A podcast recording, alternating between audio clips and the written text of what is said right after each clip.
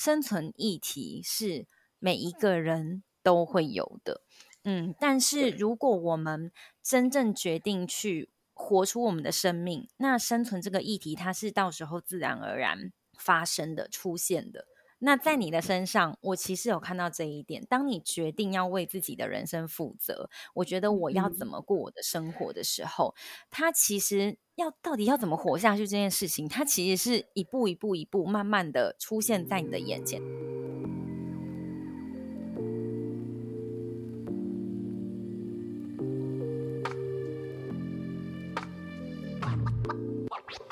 Hello，欢迎再度回到安然空间，我是舞动静心导师 Shanti。如果你有兴趣体验，还有学习让身心和谐的方法，还有练习，请参考本集节目简介中的课程，还有服务介绍哦。今天呢，首次为你邀请到第一次来这个广播节目访谈的来宾，他是 Agnes。Hello，Hello，大家好。我是 Agnes，大家可能知 道他的背景，其实呢，他也不是个网红，然后也没有在网络上很活跃的一个名人，不是。嗯，他是我在现实生活中认识的一个朋友，也是学姐。那我们之前是在同一间大学念书，然后呢，我后来看着他一路从很。呃，很安稳的工作离开，然后到现在人在英国当工程师，完全活出自己生命的样子，我觉得很值得跟我们的听众分享。所以今天特别邀请到，就是很认真在过生活的 Agnes 来到节目现场。对，大概就是这样。就中间从呃从离开之前的在台湾的工作之后，到目前在英国当工程师，中间。呃，我也是呃去先后去了比利时打工度假一年，然后再来英国打工度假两年，然后才在这边开始学呃学写程式，然后当上工程师的。我觉得你整个生命历程就是很很 inspiring，而且你会觉得天哪，这个人怎么有办法做到这个样子？嗯，她是我学姐，那就意味着其实我们都是。过去都是警察，就如果有呃收听我们安然空间的那个忠实听众，你会知道我之前就是从事这个警官的工作已经十几年了。然后呢，我前阵子就决定辞职嘛，后来我就想到说，诶，我过去也有一个这样子的学姐，她是在嗯嗯工作了大概五六年之后，她也决定给自己人生另外一个尝试。学姐，我们在开录前有大概小聊一下，然后 Agnes 有说，诶，他那时候的薪水其实每个月很固定，就大概十二万上下。这个薪资对于大部分的台湾人而言，其实是诶还不错，因为一个二十几岁毕业的人，那起薪就在站在一个蛮高点的位置。那是发生了什么事情，会让你会觉得？我不想要再拿这一笔这么丰厚的月薪，我是什么让你觉得说我想要去过我自己的生活？那你那时候的想法是什么？怎么会做出这样子的决定？嗯，我想大家最好奇的会是不会有生存议题吗？你突然从十二到零，这是一个很大的反差。你未来要做什么？嗯，职涯要怎么走？这个我觉得可能是许多听众会好奇的。所以，对，来听听你的分享。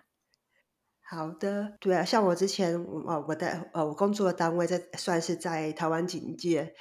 呃，就是在比较中心的单位，然后薪薪水的部分的话，也是比其他同年龄的还多。然后当时的收入高，然后消费也高，而且，嗯、呃，我个人就是人，我的人生可能。呃，就没有呃，一定要照着步骤走的打算。就例如说，我人生没有一定要结婚生小孩，然后，所以就那时候就就不像很多人，可能一些朋友他们就存钱啊，想要买房子啊，买车子之类的。我当时呃赚的多，可是心里也是觉得蛮空虚的，也嗯就会。觉得嗯，那赚的那些钱只是一个数字，然后可是我的人生没有，嗯，人生没有成长，在同样一个单位做同样的事情，所以那时候会决定辞职，也是，呃，也是一些因为一些工作上一些职场上的呃小人的因素，让我看清了，觉得 就觉得人生很大，世界很广，就不一定要把自己局限在那个呃自己不喜欢的单位。而且听起来有点悲观，可是我我二十几岁的想法是，嗯，的人生，嗯，如果我活得精彩的话，我不想要活超过四十岁。可是我现在已经三十五岁，所以也没 听起来好像也没几年，我可能要往后延伸。对，所以那时候呃，就是想法是蛮及时行乐的，然后就觉得工作了几年之后有一些积蓄，然后从头开始的话，顶多就是再打回原点，重新练起嘛。而且当时就算辞职之后，也是有些人接洽我，如果要可以做一些 呃保全工作，或是当个人保镖的工作，然后是觉得如果真的再无法找到出路的话，那是下下之策。虽然就是当个人保镖，可能就是有点像嗯呃 MI5 啊，或者是呃英美国的 CIA 之类的，就是人生。嗯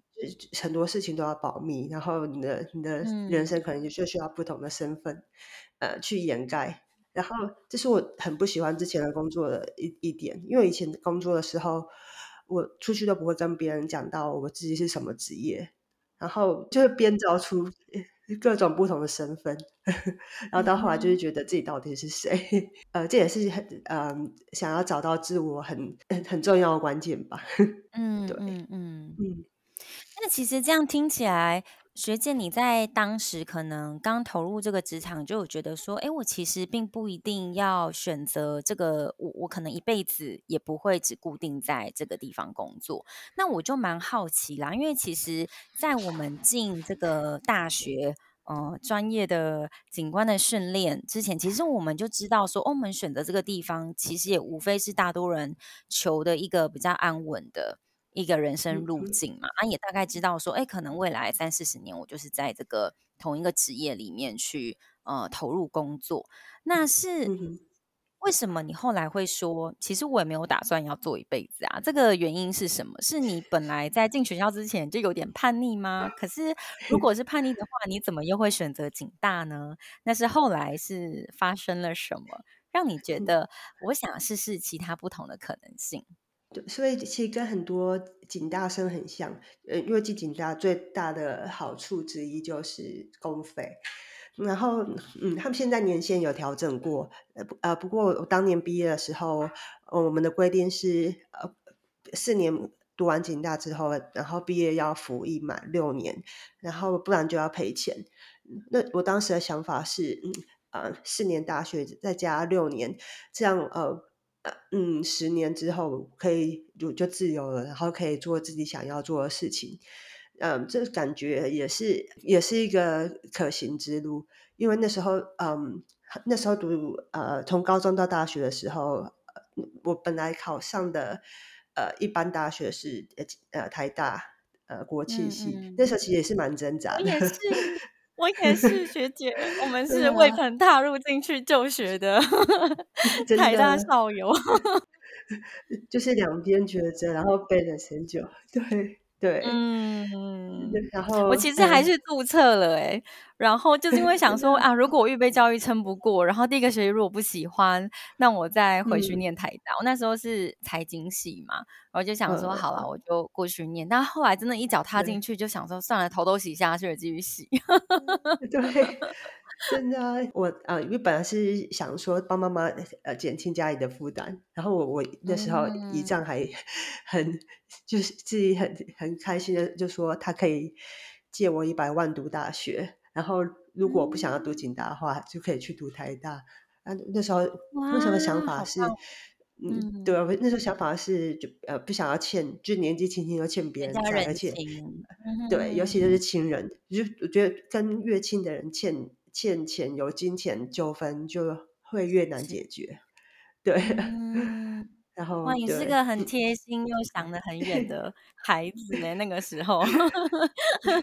对吧？嗯。也是有点叛逆，然后就觉得人人人家就会想说，嗯，可以去读台大什么什么的，然后然后就就想要选呃选选个跟别人不一样的路。嗯，真的有叛逆，叛逆的骨子 在里面。然后再回到为什么会为什么会放弃台大这个啊？为什么会放弃啊？那么那么安稳的薪水？嗯。因因为我本来对警大，就是我在高三之前对警大什么一一点了解也没有，所以而且那时候网络没有很发达，也没办法去找资讯啊，想或者是问呃看什么论坛啊，然后知道大概警大是什么情形，然后就当时就是呃进去，然后就有听说他是比较像呃军事规格的那教育，然后要住校什么的。然后我在呃，老实说，我在大学四年的，虽然很不喜欢那个体制，要住校，呃，然后要要早起接受什么训训一些训练，可是我在里面玩玩社团玩的蛮开心的。我大学四年、啊、就是，呃，我参加过很多不同社，然后有热舞社啊，嗯、然后、我我有学过。肚皮舞，然后还有羽球社，我我现在有点忘记了。不过以前大概参加过五六个社团，然后还有还有嗯嗯呃，还有参还有当过嗯一一些社团的干部啊，或者是系上的干部什么的，就是没有很认真读书啊。嗯 嗯哦，所以其实是那有一个重心可以放在那边，然后觉得说，哎，其实也可以支持自己度过这种比较军事化的管理，因为你可能有社团可以玩，然后有一些干部的经验，就是可以训练自己呀。那其实你都觉得都过得去，都 OK，那就这样毕业啊，呃，到职场，然后就发现，哎，职场上面有一些啊，呃，不是跟你内在价值观很符合的一些事情发生了，所以才启发你说。嗯，我觉得我可能可以离开这个环境一下下这样子。那那个时候你决定离开的时候，应该跌破很多人的眼镜吧？就无论是你周围跟你共事的同事，或者是甚至最重要的是你家人，他们会不会很担心你，或者是说过度关心说，哎，你这样子从一个月薪十二万的状况下辞掉工作，然后你有未来的规划吗？那那个时候，你有对于未来有一个什么样的想象，或者是已经预备好说，哦，我已经找到下一份工作了，你才做出这个离开的决定，还是没有？嗯，当时你的心态跟状态是怎么样？又有什么样的规划吗？对，所以那时候，哦，我是二零一四年的十二月离职的，然后我当年的九月初，嗯，我就有，嗯，因为我家我我家在高雄。然后那时候我就有写一封很长很长的信，就呃，然后解释我在这边真的很不自由，他就就就是很不开心。嗯、然后我写这封很长的信，我就寄给我妈，然后我妈看了就很生气，就觉得呃，也是她也是像也是担心啊，就跟一般父母一样，觉得好好的环境不待，为什么呃为什么要离职？然后离职你可以做什么？然后。我妈就很生气，然后 我那时候我们家人相处情况就是这样，如果呃沟通不良的话就冷战。然后那时候的公司在台北，我就想说，呃，我妈那么气，我就很冷战，就几个月几个月不回家，然后等她气消一点，嗯、我们 再来再来再来谈。那时候你是已经辞掉工作了吗？还没，就是对啊，就我十二月辞职，对，然后九月的时候跟他讲。那所以他、哦、他就从九月一直气，然后气到十一月多，气很久哎，你的妈妈对，气到十一十一月多，然后就是都没有讲话，然后后来是对啊，我我我妈自己先先软软下来，然后呃，可能就先讯息我，然后就呃就问说什么时候要回家之类的，然后后来我们回家之后才好好正视这件事情。然后因因为那时候，呃，我十二月辞职之后，呃，那就马上就规划了一个，嗯，去印度的旅行。那时候我去印度四十天，嗯、对啊，蛮长的哎。对啊，那是就因为那是对印度很多未知，然后就是觉得，嗯嗯呃，有点那是把这个这个当做人生最盛大的旅行，有点觉得，嗯、呃，有可能回不来。因为我觉得我们很像哎，我那时候第一次选择自助背包旅行的地方也是印度，然后我那时候会想要去那里，是因为我觉得如果我可以战胜世界上最危险的地方，我以后去哪里自助背包旅行都不用怕了。真的，嗯，是我觉得印度还就很很有趣，对吧？印度是一个还蛮迷人的地方。然后那那时，然后所以后来去印度四十天之后，发现，哎，回台湾发现，哎，我这样存活下来了。然后，哎，存活下来的下一步就是，嗯，二零一五我就去，嗯，二零一五一五的六月我去比利时打工度假。嗯，对。然后那时候打工度假的，呃。会选比利时是因为比利时的地理位置在算是在欧洲大陆的中心，然后要去哪边旅行都很方便，而且那时候的比利时签证是一年，就就会觉得说，哎，这个一年我可以到处看看。对，嗯嗯，那我因为比利时讲的嗯官方语言是荷语和法语，啊，然后在当地说英文可以，可是要。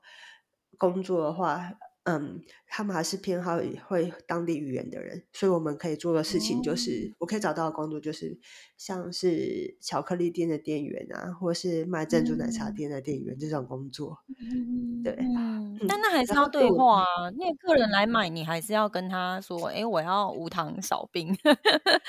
就就是 还是要讲话。这个我会讲，这个我会讲，我会用法文讲这个，现在忘记了。然后当时会，因为它就它 menu 上面就是呃没有很多东西，然后嗯嗯嗯简单的还听得懂，然后是数数字呃也 OK OK 这样对对。然后巧克力店的话，因为就是观光客所以的地区，所以讲英文没有关系。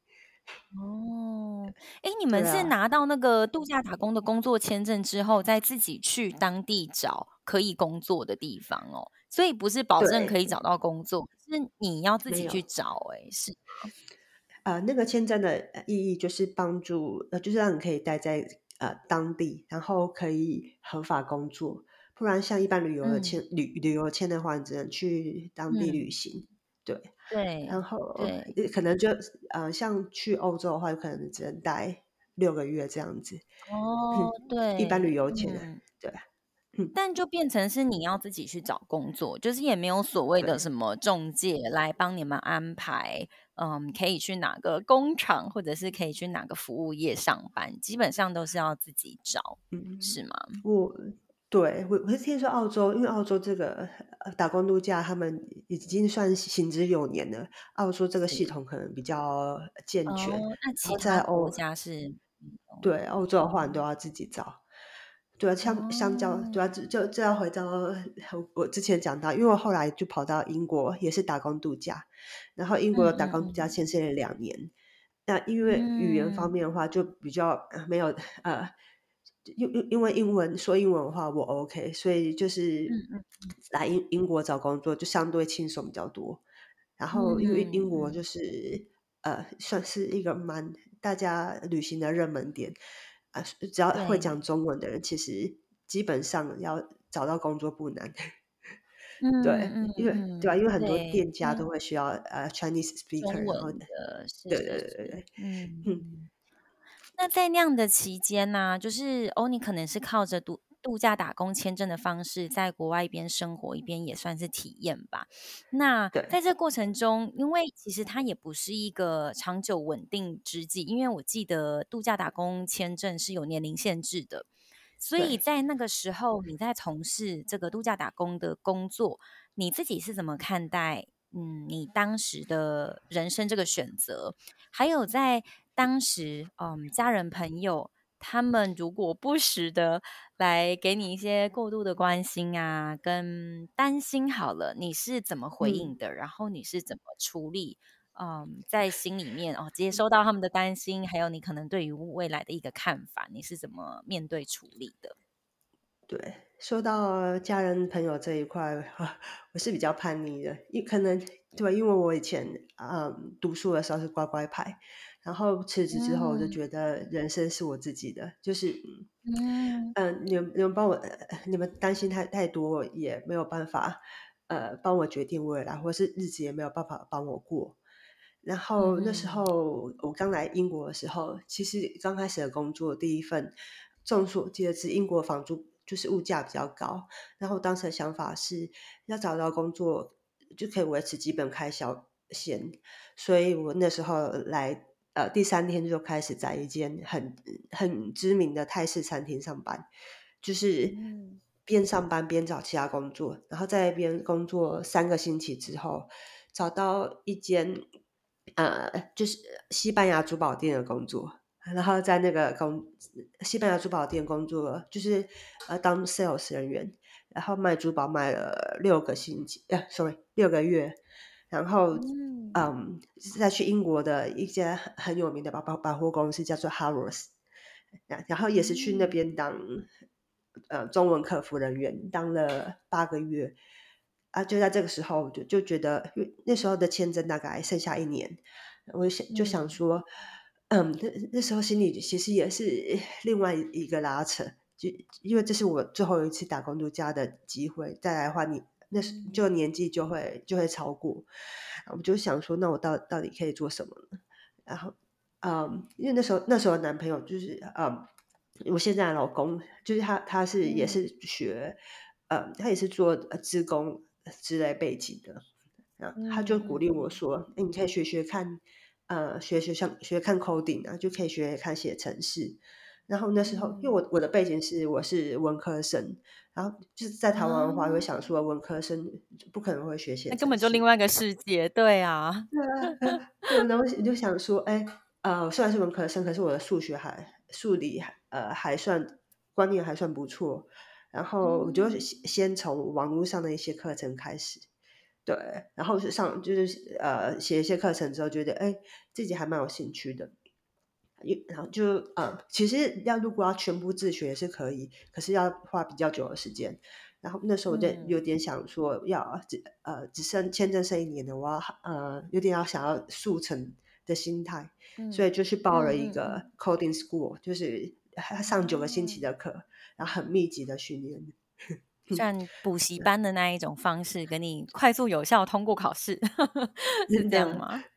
对，嗯，就就真的很真的很密集，就跟很认真的上课，就每天、嗯、呃可能九点上课上到晚上六点，然后星期一到星期五、嗯、还有一些回家功课，这样、嗯、就是。完全已经是、嗯、那时候已经很多年没有那么 认真的上课过，认真了，对啊。嗯然后，所以就就是上那个课，然后打定了基础之后，嗯，也也那个课也没有说就业保证，就在那时候还是要靠自己再学其他城市语言啊，然后自己然后要自己去找其他工作。然后，呃，对，我上完那个课之后也是，呃，就呃自学其他东西，然后边找工作。那时候真的很拼，我大概投了，因为每天起来第一件事情就是投履历啊，然后再学再做课程啊。哦，因为每个投的履历我都记录下来，所以后来嗯，我总共投了一百二十几个旅公司，哇！然后有些公司有得到面试机会，那最后我选了这间公司，然后呃嗯是啊、呃，我自己也觉得哎。就就还算蛮特殊的，因为我们公司是做汽呃，就是汽车服务，就如果客人有车子需要维修或什么，他们可以来我们公司的网站呃预定服务，然后再我们会有人去把呃你的车开去修车厂，所以我们就有点有点像这个服务的中介商。Anyway，就是后来在这个公司待得很开心，就一待到现在四年半。也是蛮长的，对啊，真的耶，对，所以我觉得这个是一个好好大的人生的转折，就是从你一个原本在台湾是念文组的，可能对于那种理工科的东西都已经没有接触那么久了，可是却在国外你看到，因为其实也一半是因为生存所需嘛，就是对啊，我现在既然要在这里生活，我要跟我的伴侣，呃，如果有计划要长相处，那我势必要找出一个办法，可以让自己在这里可以顺利的生。生活，那你很积极的去找了一些方式学习，然后 coding，嗯，我蛮好奇的，所以在那个 code 学 coding 的过程中，你其实觉得不太需要真的，嗯，比如说在我们台湾认定里面的说，哦，像文理组就是那么分开的感觉，他们那个学 coding 其实不需要你像说，哎呀，数理基础真的是非常好啊，然后那种需要微积分啊、嗯、什么那种程度嘛。我觉得就是可能要跟逻逻辑比较有相关，对啊，那如呃跟真正的数理，其实其实那些数学什么的、啊，那些都是电脑会会处理。你知道逻辑好，然后架构好就可以学。对，其实我。对啊，我觉得其实也蛮建议每个人都学一些呃基本的程式，就是有些是在网络上的一些呃课程，然后不一定是要以成为工程师这个方向前进，因为有些课程它是比以比较趣味的方式方式进行，就是那些课程可以、嗯嗯、呃有点像是玩游戏的方式，然后可以我觉得可以训练你的逻辑思考方式。对吧？这这就，就跟我嗯，其实发现呃，台湾人的很就是很多人法律观念没有很强，所以我觉得嗯，同样的道理，就觉得台湾人其实还蛮适合，就是每个人都其实应该要要学一点法律，对吧？像我们以前在学校学宪法、嗯、呃宪法、民法、刑法那些的，行政法，其实觉得不只是执法的人要学习，其实大家都可以学一点。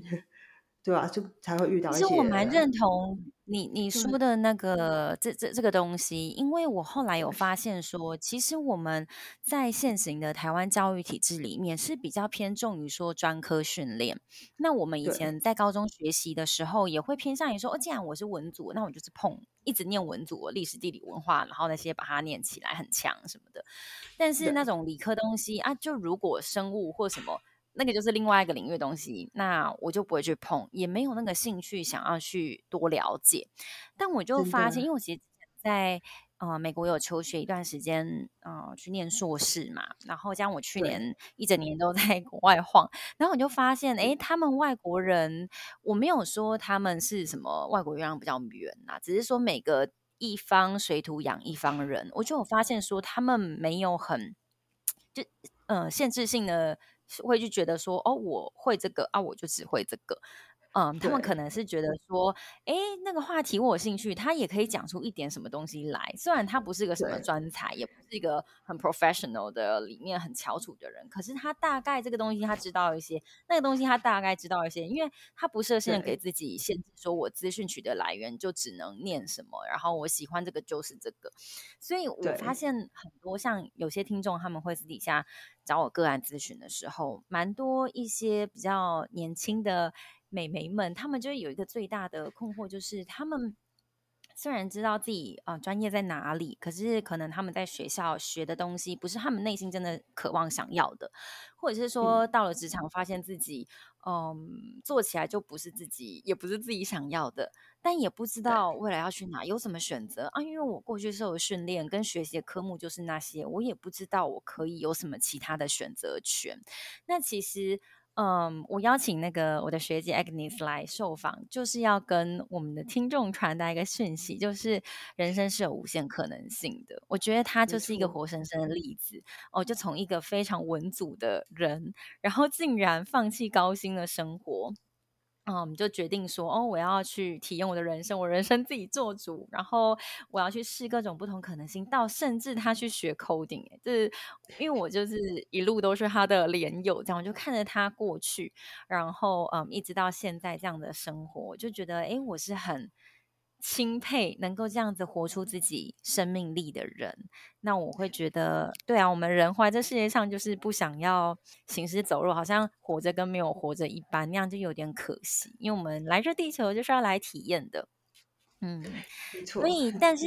当我们在经验这些哦，生命给我们的礼物的同时，其实。一定会有所谓的高峰经验，或者是说低潮的时候。那尤其像 Agnes，你过去在国外待这么长的时间，可能无论你当时是在度假打工期间，呃，你必须要，嗯，哦，打零工的那种方式，是一种比较不稳定的感觉。到后来，你为了要留下来去一直去学习 coding 上课，到你真的得到，嗯，这个职位，其实。不论外形的你的工作是什么，其实我们生活会碰到蛮多的低潮。那当你在碰到困难的时候，我蛮好奇说，诶，你是怎么去接住那样子比较低潮的自己。那面对困难的时候，你觉得对你很有效的复原方式是什么？对我来讲，最有效的复原方式就是，嗯，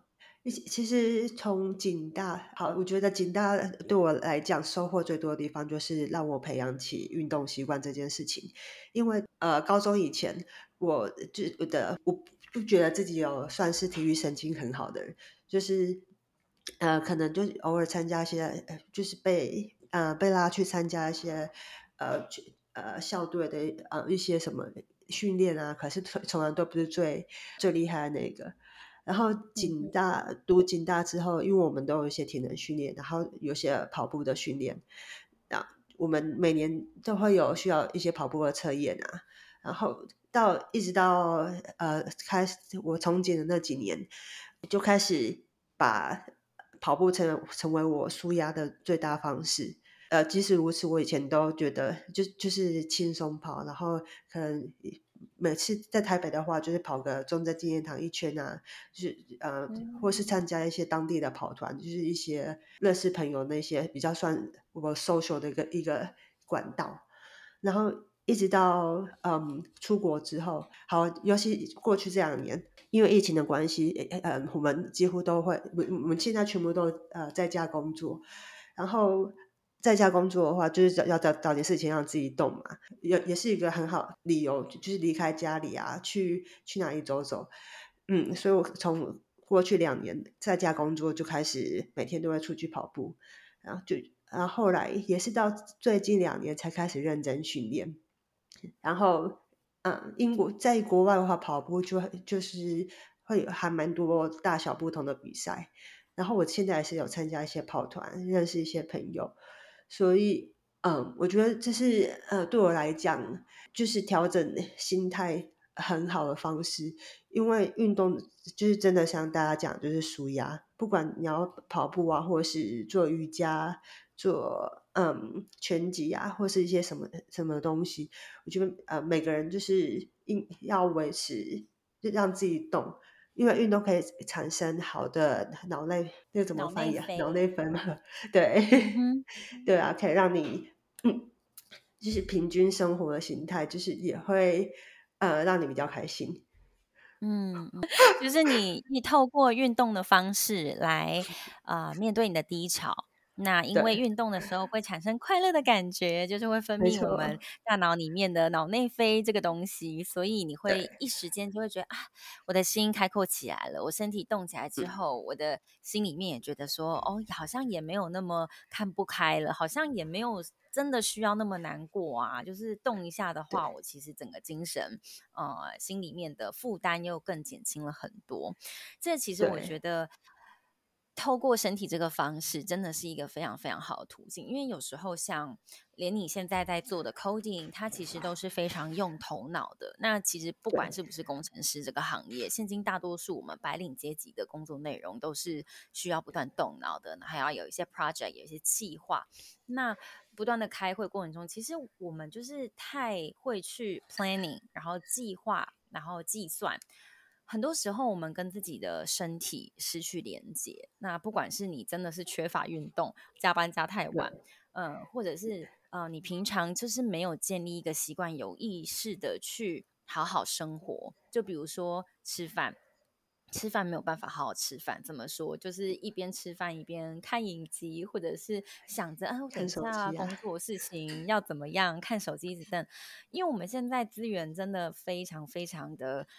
呃，容易可以到手，所以大家的注意力就是被 distract 非常多。那这个有好处有坏处嘛？那好处就是说，哦，我们到达了一个过去一百年前，当时候的人最有钱的人，可能都没有办法比拟得上我们现在中下层阶级所拥有的资源那么多。这个是知识普及的程度，是过去没有办法比拟的。那我们是一个生在一个很幸运的时代。可是它的缺点也是说，我们真的跟自己的身体很失联。那这个失联的结果也会导致我们跟自己的心理层面，我不知道我在忙什么，然后我也不是很认清我自己要什么，我是谁。那当我们跟自己的身心脱离的时候，很容易就会陷在一种没有办法跳脱目前不知道在忙什么的一个回圈当中。所以其实像我。前几天呢，我就参加了我大学同学的婚礼嘛，然后我在现场，因为我现在已经是离职的状态，所以我在过去参加那个环境，就是把我放在那个环境当中，因为里面的人通通都是现职还是在警职工作，那我就可以很明显感觉到。那个价值观是非常不同的，嗯、呃，那大家当然跟我比较要好的，就会很关切我现在目前的状况啊。比如说，哎，你都不会担心你未来要怎么活下去吗？那第二个问题就是，他们也不知道除了这份工作，他们还可以做什么，可以 呃，钱是可以赚到一样跟现在净值一样的薪水。我觉得说，嗯，生存议题是每一个人都会有的。嗯，但是如果我们真正决定去活出我们的生命，那生存这个议题，它是到时候自然而然发生的、出现的。嗯，那在你的身上，我其实有看到这一点。当你决定要为自己的人生负责，我觉得我要怎么过我的生活的时候，它其实要到底要怎么活下去这件事情，它其实是一步一步一步慢慢的出现在你的眼前。当然，你也有自己的努力在里面呐。有时候像我在经营这一个呃身心啊、呃、健康的这个主题的频道的时候，有时候会有。嗯，有有听众，当然现在很多也接触一些比较灵性层面的议题。那我觉得，嗯，这些都很好。但是有时候我们会专太过把注意力专注在说，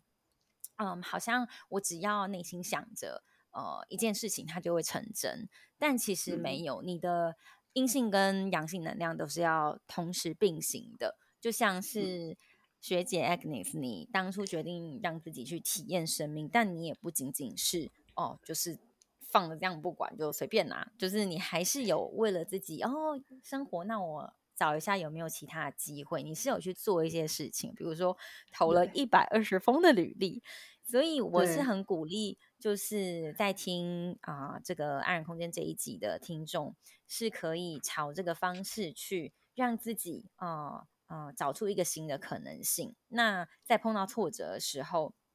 也可以参考那个学姐的方式哦，就是透过无论是运动啊，呃，或者是任何其他可以。嗯，接近自己身体的方式，像其实现在我在做，就是透过身心的教育，来让人更能够聆听自己内在的声音，跟自己更亲近，然后选择让自己不后悔的一些决定，把自己的生活过好，好好生活。我想这是我们生而为人最重要的事情，就是追求我们自己喜欢的生活，追求我们呃到达一个状态，是我们不讨厌自己，我们喜欢自己。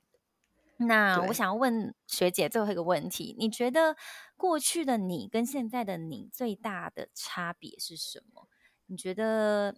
你内在成长的那个层面是、嗯、是哪个部分，哪个议题？嗯，我觉得，嗯，因为我现在三十五岁，然后我觉得二十五岁的我，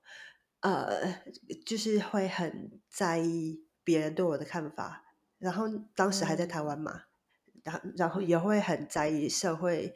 呃，就会会很会试着遵从社会价值观。例如说，嗯，就会觉得一定要呃一定要很瘦啊，一定要骨感啊，然后女生要长头发，然后要要温柔啊 之之类的。然后过去，嗯，我现在住在国外已经呃八年了，我觉得现在最大的改变就是。我我还是会听别人的想法，可是我不再、嗯、呃局限于别人对我的看法，就是会我会先听呃自己想要的是什么，然后再决定自己呃可以怎么做，就把会把别人的话当参考啦。就例如可能别人会。